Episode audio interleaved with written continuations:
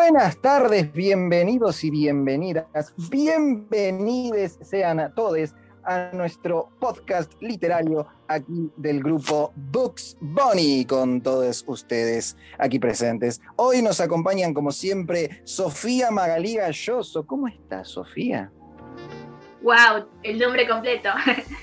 Mucho gusto, es un placer estar acá en el primer episodio oficial de Books Bunny. Estoy muy emocionada. Bien. También está con nosotros Julieta Arena. Hola, ¿cómo va? ¿Todo bien? Todo bien, Julieta. ¿Cómo estás? ¿Cómo descansaste hoy? Bien, muy bien, por suerte. Bueno, también nos acompaña Carolina Segarra. Hola, ¿cómo están? Espero que todo esté muy bien. Y la participación de Tomás Acevedo. Hola, hola a todos, hola Dosi. Bien, eh, nosotros ya habíamos tenido ocasión de presentarnos con la audiencia en el tráiler, que si no lo han visto, pues está colgado en internet, pueden volver a verlo. Y en este primer episodio oficial de esta seguidilla de temáticas que vamos a desarrollar en podcast, hemos decidido hablar de qué es la literatura para nosotros, ¿no? Porque nos parece un tema que va a englobar todo lo que van a ser nuestros podcasts futuros, ¿no? Entonces, ¿quién de ustedes querría ser la primera persona en decir qué es la literatura para ustedes? ¿Cómo lo sienten? Yo creo que, bueno, todos aquí somos estudiantes de literatura, entonces, más o menos, eh, algo ha tenido que influir la literatura en nuestras vidas para que escojamos como vocación escribir o editar o bueno, cualquiera que sea nuestra, nuestra visión de futuro. Pero creo que principalmente nos, la literatura es el espacio, el primer espacio que nos abre el universo, o sea, todas las puertas de todas las realidades para construir historias alternas a como las querramos. Bien. Sí, eh, sí, sabes que es, es, muy bonito lo que estás diciendo, ¿no? Todas las posibilidades abiertas. Es como esa apertura a todo lo que puede pasar, que no necesariamente va a pasar en nuestra vida, pero teniendo la literatura como una apertura para recrearlo, hace que de algún modo uno tenga ese camino para recorrerlo, ¿no? ¿Es tal vez eso a lo que te referís?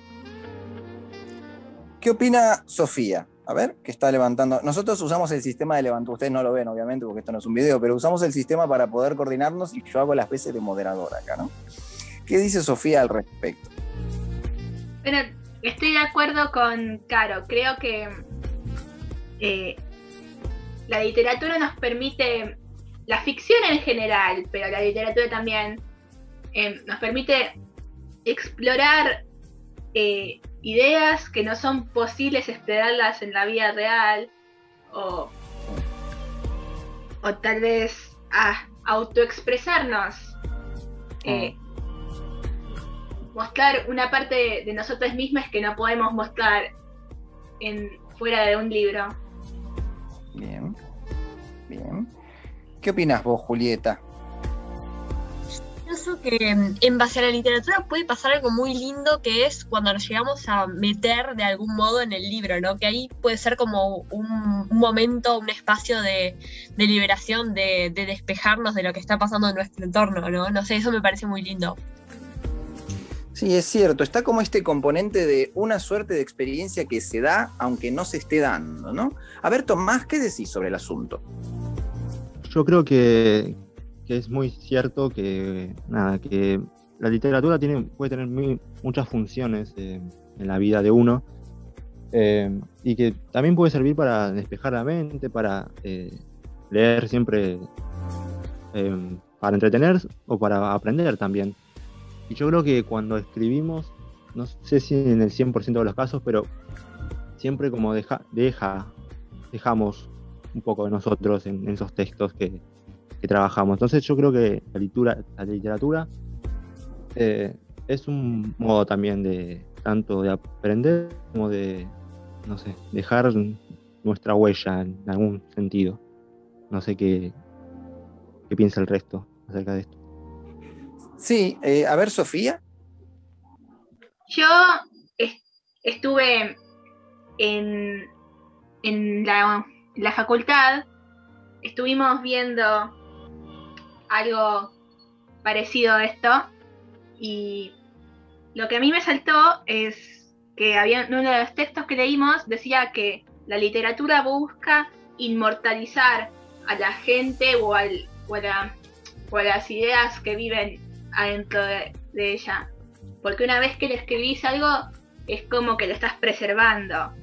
Entonces, creo yo que tal vez la literatura es una forma de preservar esa parte de nuestra identidad y nuestras ideas. Sí, es innegable que por lo menos si estamos acá estudiando esta carrera nosotros de escritura, en algún momento nos ha impactado hasta tal punto que hemos dicho, yo quiero producir este objeto, este fenómeno al que llamamos literatura. Si ustedes me lo permiten, yo les voy a contar cuál fue el primer cuento que escribí en mi vida. Ustedes dirán, eh, ¿te acordás el primer cuento que escribiste en tu vida? Para un segundo. Me acuerdo. me, acuerdo porque fue tan particular que yo tengo la certeza, por la naturaleza de la anécdota, de que no pude haber escrito un cuento anterior a este. Fíjense, y ustedes cuando escuchen la anécdota van a decir, es cierto, es imposible que hayas escrito algo antes. ¿Cómo, cómo Sofía? Se, se escuchó medio lagueado. Ah, que yo no me acuerdo. Yo a mí me había pasado que la primera vez que yo sentí esta necesidad de explorar posibilidades abiertas, yo todavía no sabía escribir con las consonantes, solo sabía las vocales. Entonces quería escribir un cuento. Y claro, no, no, me faltaban letras para escribir. Entonces escribí el cuento con todas las palabras escritas exclusivamente con las vocales, ¿no?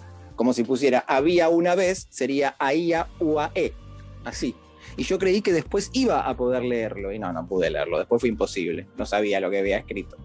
Pero ese fue el primer cuento que yo escribí, el primero de todos. ¿Se acuerdan de alguna experiencia temprana escribiendo? Yo, mm, yo también, no, no sé si fue un cuento, fue creo, más una historia, pero fue eh, igual de, creo que la primera vez, no sé, no, no, no recuerdo otro, y fue una historia que nos hicieron escribir en primaria, ¿no? estábamos en la biblioteca y, nos hicieron escribir una historia. Y fue una historia que la recuerdo, la, voy a contar. Y se trataba de, bueno, eran vampiros, vampiros que perseguían a la gente y, en un callejón arrinconaron a una pareja, ¿no? Y había una vía de escape, pero no había para dos personas. Entonces lo que hizo el, novio la chica en cuestión fue empujarla a ella y se la, se la comieron y él escapó. Y, y, eso generó en todos una risa y, y desde ahí entonces yo digo, va, me, puedo escribir y puedo hacer que a la gente le guste o le cause algo. Entonces, nada, fue una linda experiencia más allá de todo. Ese fue Bien, me gusta. Qué bonito. Y teniendo en cuenta que dijiste vos, que no cada vez que escribimos ponemos algo de nosotros, yo tengo ahora la certeza de que si un día nos vemos acorralados por una turba de murciélagos, vampiros, vos me vas a empujar, ¿no? Como para decir cómo se lo a él. Julieta. Eh. No, yo iba a preguntarle, iba a preguntar a Tommy porque me pareció como, como re loco lo que escribió y dije, fuck, ¿qué, edad? No, le quería preguntar eso, ¿qué, ¿cuántos años tenía cuando lo, cuando lo escribió? Y unos Sí, unos 10, 10 años, 11 años más o menos. Qué eh, imaginación. de verdad te digo, qué imaginación. Yo tengo acá un tipo un cuadernito que tiene cuentos míos, lo agarré recién cuando vi que estaban hablando de esto, tiene cuentos míos de cuando tenía 7 años, pero es todo plagio, ¿eh? Es todo tipo La Bella Durmiente con, con otros nombres, dibujitos, no sé, todo así. Bien, sí, sí, también hay que ver hasta qué punto uno puede escribir sin que haya, aunque sea una pequeña parte que no esté tomando de otro lugar, ¿no? Entonces, eh, hay como una frontera entre lo que es inspiración y lo que es plagio muy, muy difusa, ¿no? En ese sentido. Yo, yo imagino que decir que hacemos plagio es cuando algo que no hicimos queremos hacerlo pasar como que lo hubiéramos hecho nosotros. En cambio, si copiamos, poniendo en claro que estamos copiando, pues no sé si hay plagio ahí. ¿O sí? ¿Qué opinan de eso? ¿Sofía? Este tema me interesa un montón, la verdad, porque creo que el plagio es algo que es eh, que se debate hoy en día, justo porque hoy en día, con el capitalismo, eh, mm. el arte, la, ficción, tipo, tiene copyright. Tipo, yo no puedo escribir eh, una historia que tenga a Mickey Mouse porque eh, Mickey Mouse tiene dueño, pero ponele, antes no había eso. La cantidad de historias sobre Robin Hood, el rey Arturo, esas no, esas es dominio público. Y creo que mm. tal vez nos estamos limitando a veces. Mm. Porque, obvio, el plagio está mal porque estás tomando crédito por las acciones de alguien más. Pero al mismo tiempo, no sé, a veces siento que nos ponemos muchas reflexiones. Bien, bien. Carolina, que acá levantó mano. Ah, lo que yo quería decir es que eh, no sé si ustedes lo llevaron ya en clase, pero el Aleph engordado es la muestra clarísima, pues, y creo que la más popular también, ¿no? De este chico argentino que, que, o sea, habló de una intervención literaria que era una reinvención, pero ¿era plagio o no? Igual la corte en Argentina creo que dijo que sí, que sí era plagio y lo hizo pagar como una cifra altísima por derechos de autor y no sé qué. Pero a mí como libro, o sea, me parece un libro completamente distinto al, al leer. O sea, no... Bueno, no sé, desconozco. Creo que eh, pienso más o menos lo mismo que Sophie, ¿no? En términos de escritura, eh, ese, eso de la copia es, es extraña, a menos que, que lo quieras esconder, o sea, que quieras hacer un libro, no sé, exactamente Casas Vacías, ¿no? Pero con otro título, no, no me parece que, que sea copia. Es con lo mucho inspiración. Sí, es como, va, no sé, yo si me tengo que poner en el lugar de alguien, si alguien plantea una, una, obra, ¿no? Y otro hace algo en base a esa obra. Si el segundo escritor dice, yo hice la primera obra, o esto es una idea completamente original, bueno, hay algo del orden de la mentira, a lo que podríamos llamar plagio, porque no, no es cierto. Pero si se blanquea que yo me estoy inspirando en los personajes de, estoy reversionando, ahí uno podría ver que hay una honestidad intelectual del que crea a partir de algo preexistente. Pero como dijo Sofía, estamos hablando de arte literario en un contexto de capitalismo, por lo tanto de una comercialización de lo que se escribe. Ahí entra en cuestión una tajada que no es literaria, es quién se queda con el dinero. Esa es la cuestión. Y no es una cuestión artística ni literaria. Entonces parecería que hay algo del foco comercial en lo que es plagio, ¿no? ¿Qué opinan de eso? Yo quería retomar un poco lo anterior. Y yo, por ejemplo, eh, en el taller de escritura escribí una historia y la profesora me recomendó un libro para que lea, que, el cual es en eh, Brasil, se llama, es de Paula Brecciaroli. Y yo leí ese, ese libro, cuento, y, y, luego de terminar, como que empecé a escribir mi historia. Y, y fue una inspiración ese, ese, ese cuento porque es muy disparatado y yo mi historia también lo era previamente antes de leer ese cuento entonces como fue como inspirador para mí em, y algunos lo podrán leer y decir ah, ese es parecido y, no sé no siento que la línea del plagio es muy delgada pero yo creo que si decís como dicen ustedes eh, me inspiré me, basé mi idea sobre esto queda mucho más podría decir pulcro o, lo, que fuera. Eh.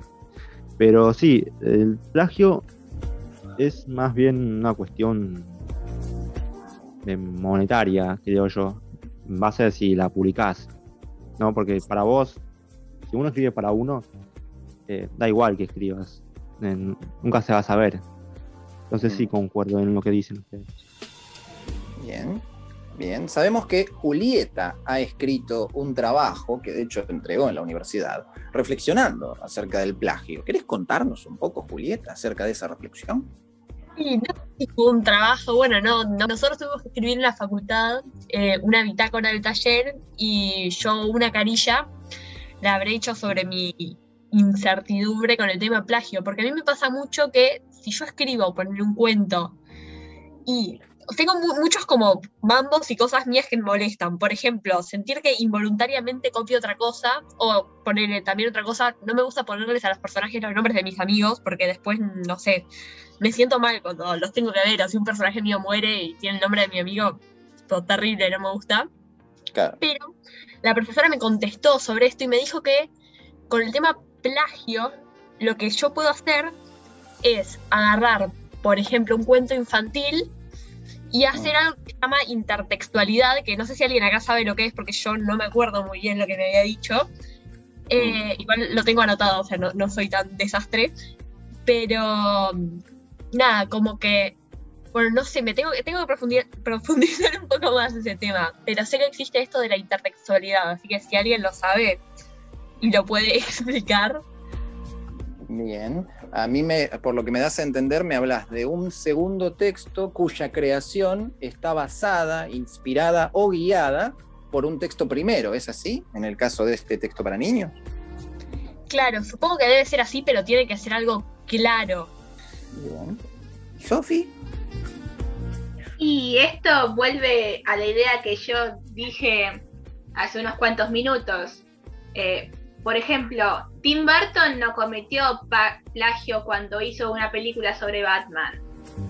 Eh, porque no solo, no solo porque él pidió permiso de, la persona original que tenía derechos de Batman, pero también porque eh, no dijo esto me pertenece a mí. No, dijo, esta es mi interpretación, esta es mi idea que yo estoy mostrando mi interpretación personal de, esta, este concepto. Es como que no estás repitiendo lo mismo que dijo alguien antes que vos. Estás tomando lo que alguien más dijo y agregando nuevas ideas y agrandándolo. Bien, bien. Y saben que, volviendo con el, el eje de qué es la literatura para nosotros, creo que hay un ejercicio mental que puede ayudarnos a respondernos la pregunta, ¿no? Supongamos que por obra y gracia de un ser superior nos dijeran que nos condenan a no poder volver a escribir relatos en lo que nos queda de vida. ¿Cómo se sentirían ustedes si eso pasara, ¿no? Si viniera esta criatura sobrenatural a decretarnos eso. Porque evidentemente si podemos si tenemos que dejar de escribir, vamos a sentir un vacío. Pero ¿cuál es ese vacío? ¿Qué es lo que se ha vaciado? ¿Qué dirían ustedes respecto a eso? ¿Les gusta mi ejemplo? Es interesante, ¿no? Tiene un poco de magia y condenación. Es un ejemplo interesante. Si bien la, literatura es importante, eh, yo creo que, bueno, todos tenemos cierta vocación, no sé si concuerdan en esto, de artistas o algo así. Y si nos prohibieran escribir relatos, eh, podríamos hacer literatura por otro lado.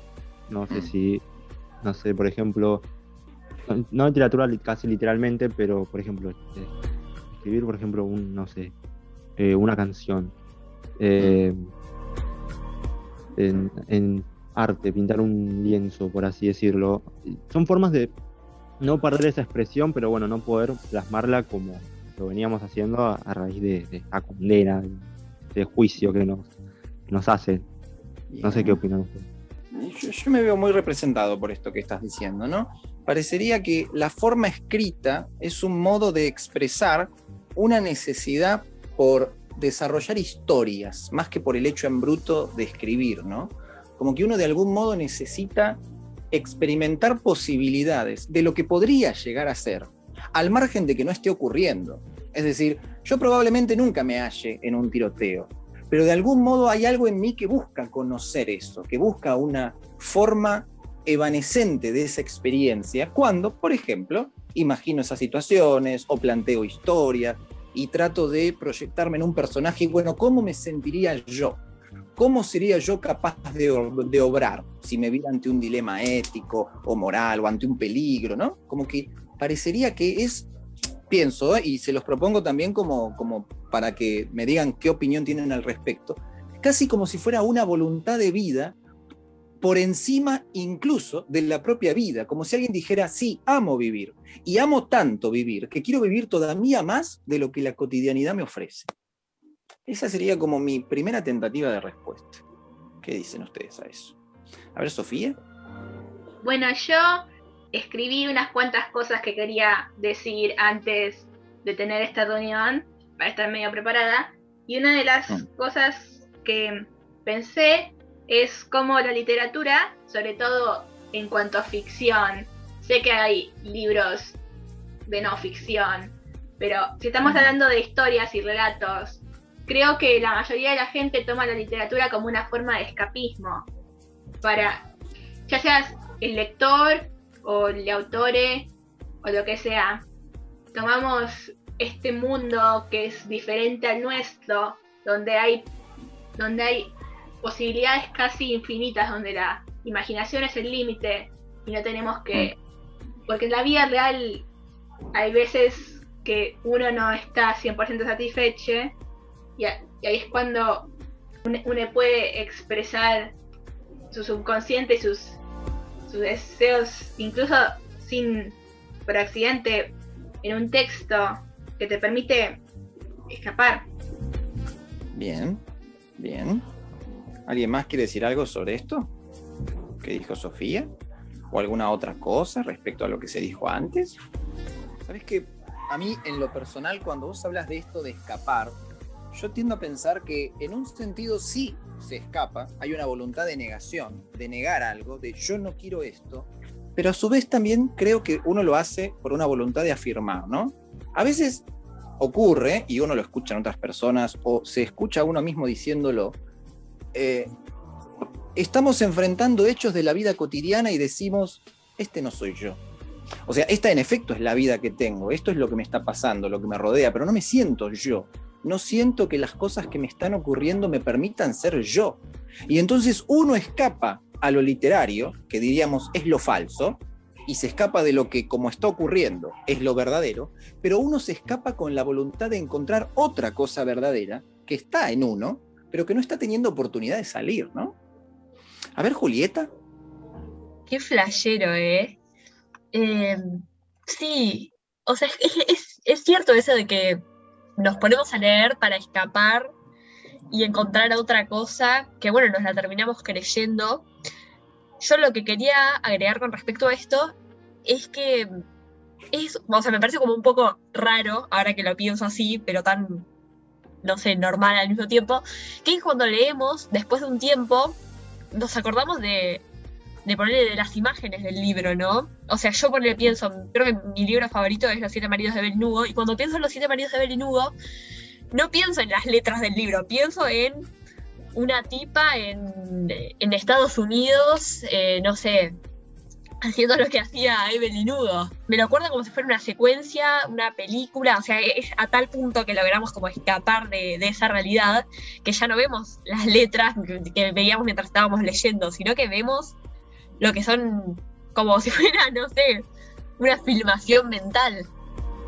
Sí, es cierto hay un recuerdo de, corte de apariencia, ¿no? Tomás. Sí, yo opino lo mismo, escapamos de una realidad y vamos con una realidad a otra realidad, una realidad inventada, sí, pero es una realidad al fin y al cabo. Y mm. como dice Julieta, cuando uno lee, no, ya no piensa en las palabras, en, su mente se generan las, las imágenes y empezás a, ser un espectador más de, de, de, esa historia que te cuentan o te narran. Y también es un modo muy bonito y, cuando uno también escribe, que es una realidad inventada, a veces también pone cosas del siempre, casi siempre o no, o la mayoría de veces hay cosas de la realidad. Tanto puede ser de uno, puede ser del, mundo que lo rodea. A veces uno escribe sobre experiencias que tuvo o, vuelca su trabajo o su, visión a crear una historia por ejemplo, no sé, eh, la metamorfosis, por ejemplo, que Kafka, que, él, él pasó como algo parecido, pero no literalmente, ¿entienden? O sea, escribe sobre una visión, una forma de pensar y lo, lo transforma. Sí, incluso continuando con esto, a veces tiendo a pensar en esto, ¿no? Hay ocasiones, y, y, hablo en la experiencia puramente personal, que también puede ser la experiencia de cualquiera de ustedes, a veces me pasa que hay ciertas situaciones harto cotidianas que me hacen sentir de una manera a la que creo que no, o mejor dicho, tengo un sentimiento a raíz de lo que pasó, pero siento que es tan intenso ese sentimiento que si yo contara a otro lo que me pasó de hecho, no se llegaría a dar cuenta de lo que estoy sintiendo. Entonces, ¿por qué no escribir un relato de un evento mucho más grandilocuente, como para que de algún modo ante la mirada cotidiana justifique eso que yo ya estoy sintiendo con lo cotidiano, ¿no? Es como cuando hacemos eh, poesía con metáforas, que hablamos de, bueno, me dejó esta persona, se acabó esta relación, pero nosotros lo ponemos con gráficos. Siento una puñalada que viene en mi corazón y que desgarra, ¿no? Porque de algún modo hay un sentimiento que está así y que necesita expresarse con cosas que no lo han generado, pero que se siente como si fueran ellas las que lo generaron, ¿no?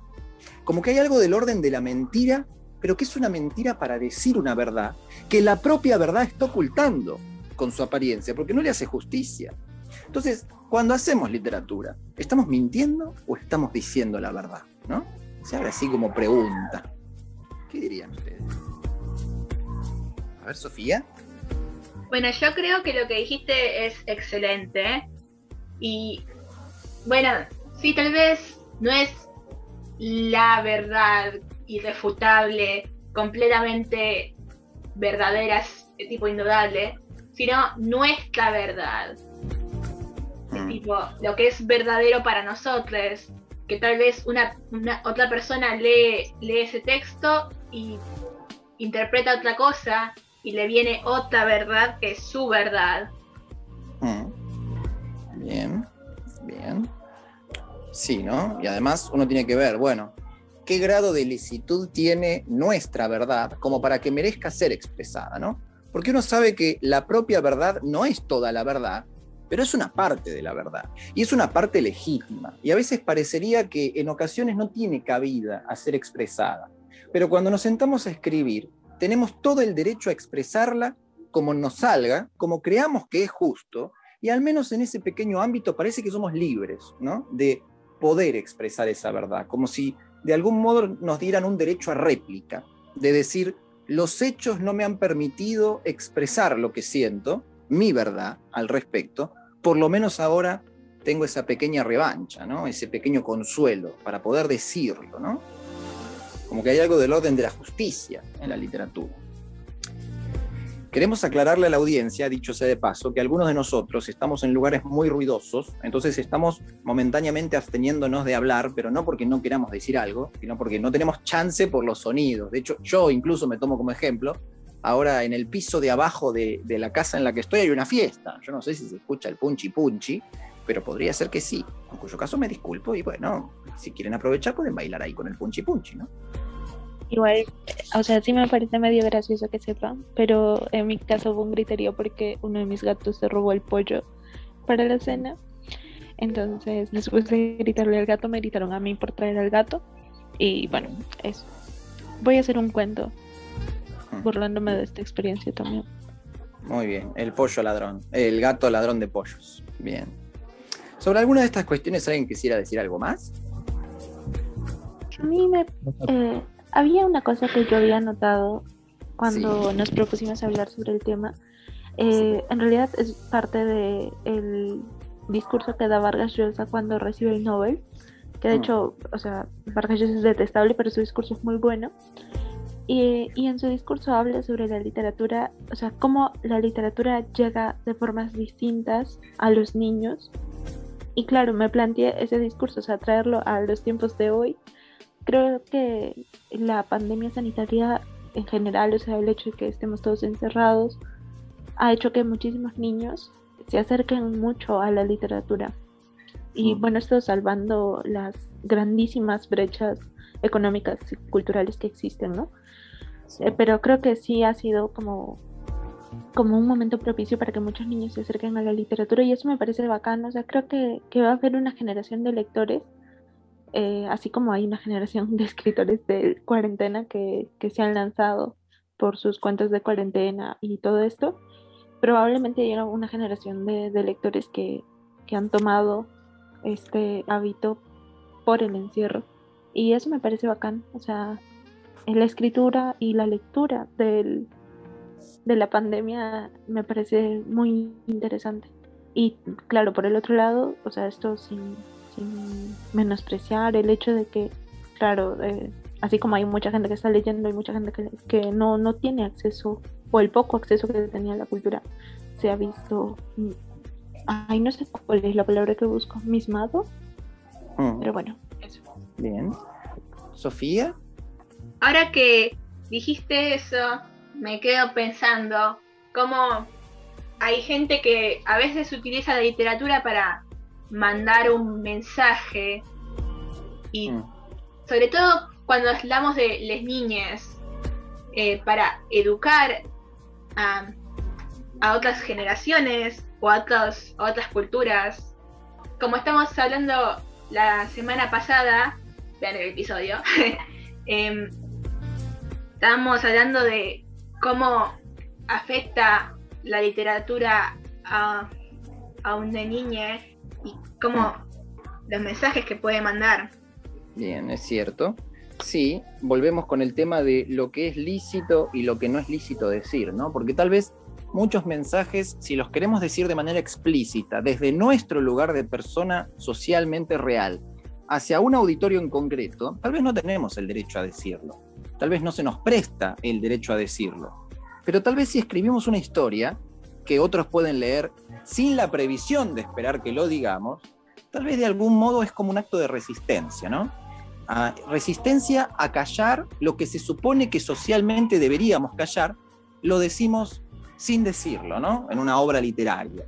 Una obra literaria que lo dé a entender, a pesar del lector que tal vez no lo había preguntado, ¿no?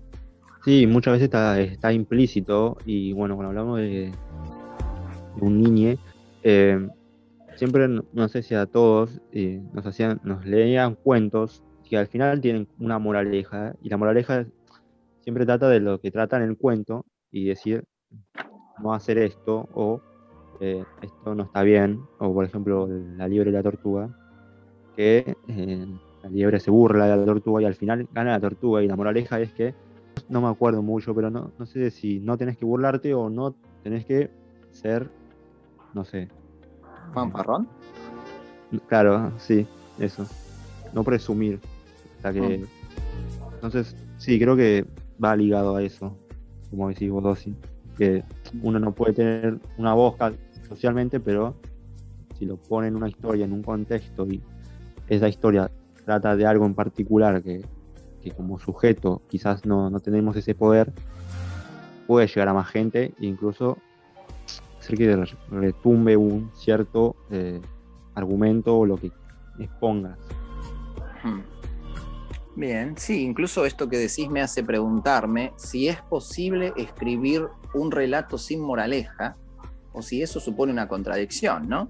Porque a veces pienso, ¿no? ¿Cómo se puede escribir un relato al que uno no sea capaz de sacarle por lo menos contra la voluntad de la autora o autor una moraleja, ¿no? Porque si alguien dice, este cuento no tiene moraleja, la única forma que se me ocurre es que en realidad sea incoherente y no esté contando nada realmente, ¿no? Pero no sé, lo tengo como pregunta, no lo estoy afirmando, solamente se me, se me ocurre pensar, ¿no? divago, divago. ¿Alguien quiere decir algo más acerca de lo que estamos hablando?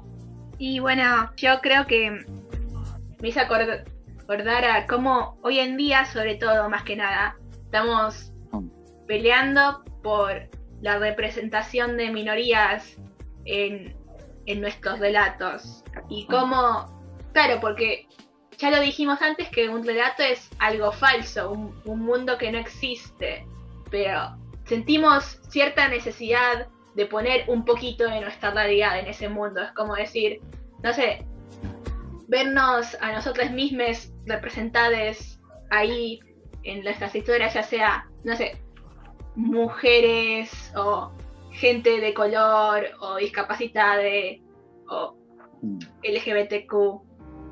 Tipo, sentimos que en, estas, en estos mundos que no existen, en estas fantasías, sin embargo queremos ponernos a nosotros y a nuestra realidad para probar que tenemos lugar en esa fantasía al menos. Bien, es cierto. Es verdad. Sí, o sea, ya hemos visto como para recapitular, ¿no? Un montón de las cosas que la literatura es para nosotros y tal vez seguramente para la gente que nos está escuchando y, y para toda la experiencia humana tomada globalmente, ¿no? Hablamos de que por un lado hay una, una voluntad de negación de la vida, de la vida cotidiana, pero también para afirmar, es una afirmación de algo que está en la vida cotidiana, pero que parece que si fuera solo por la vida cotidiana pasaría inadvertido. Es como un escape comprometido, si se quiere, ¿no? Porque a veces Se contrapone lo escapista a lo comprometido y tal vez esa voluntad de escape es una forma de compromiso. También hablamos de la literatura como un modo de dar mensajes, hablamos de la literatura como un modo de experimentar cosas que nuestra vida cotidiana no nos ofrece, pero que sí cotidianamente queremos experimentar, como que parecería que la vida es, eh, la literatura es otro de las caras de la vida, como otro de los espacios en el que uno afirma que vive, que está vivo y que quiere vivir, ¿no? Creo que podríamos proponer eso como una, una primera apuesta de respuesta. El que ama la literatura la, ama porque ama la vida, en cierto modo. ¿Qué opinan de eso? ¿Les parece una conclusión válida para nuestras disquisiciones? ¿Alguien quiere decir algo más antes de que cerremos y nos despidamos de nuestra audiencia? Nada, lo que dijiste fue muy lindo y creo que estamos bien para terminar, salvo que alguien más quiera decir algo más. Y yo también quería decir que me parece muy acertada tu conclusión. Perdón, no he podido prender el micro. Eh, y creo que eso o sea, es el has definido de forma muy concisa todo lo que estábamos hablando. Creo que ha sido un episodio bonito precisamente por eso, por tu final. bueno, gracias. Gracias, gracias. Eh, bueno, bueno, entonces nosotros nos vamos a despedir de la audiencia. Les agradecemos mucho por haber estado ahí acompañándonos. Queremos decirles que estamos aprendiendo a hacer podcast entonces hay muchos inconvenientes que, bueno, gente profesional no los tendría, nosotros sí, ¿no? Hay ruidos de fondo, a veces no podemos prender el micrófono, a veces, eh, bueno, tenemos, eh, eh, nos quedamos en silencio, son cosas para las que le pedimos que tengan paciencia, porque, bueno, estamos aprendiendo, como se aprende todo en la vida, y con el tiempo podremos darles una experiencia mucho más ágil de esto. Mientras tanto, les agradecemos que nos acompañen en el proceso y bueno, ¿alguien se quiere despedir de nuestros oyentes y oyentas? Y oyentes. bueno, eh, muchas gracias por estar acá con nosotros. Fue un placer hablar con ustedes. Eh, suscríbanse al canal, denle me gusta. Probablemente haya otro episodio muy pronto. Sí, si quieren incluso nos pueden dar temas que quieran, que les interese y podríamos tomarlo, ¿no? muchísimas gracias por escuchar. Claro, fue, fue muy lindo haber conversado acerca de estos temas porque también hacen a la reflexión de uno y a quien no puede llegar a escuchar. Así que muchas gracias a, todos los participantes y bueno, a quien no vaya a escuchar también. Muchas gracias. Gracias a todos. Espero que estén muy bien y, y gracias por escucharnos. Bueno, nos vemos en la próxima oportunidad entonces. Que tengan muy bonita noche y que puedan descansar. Tomen mucha agua. Bye bye.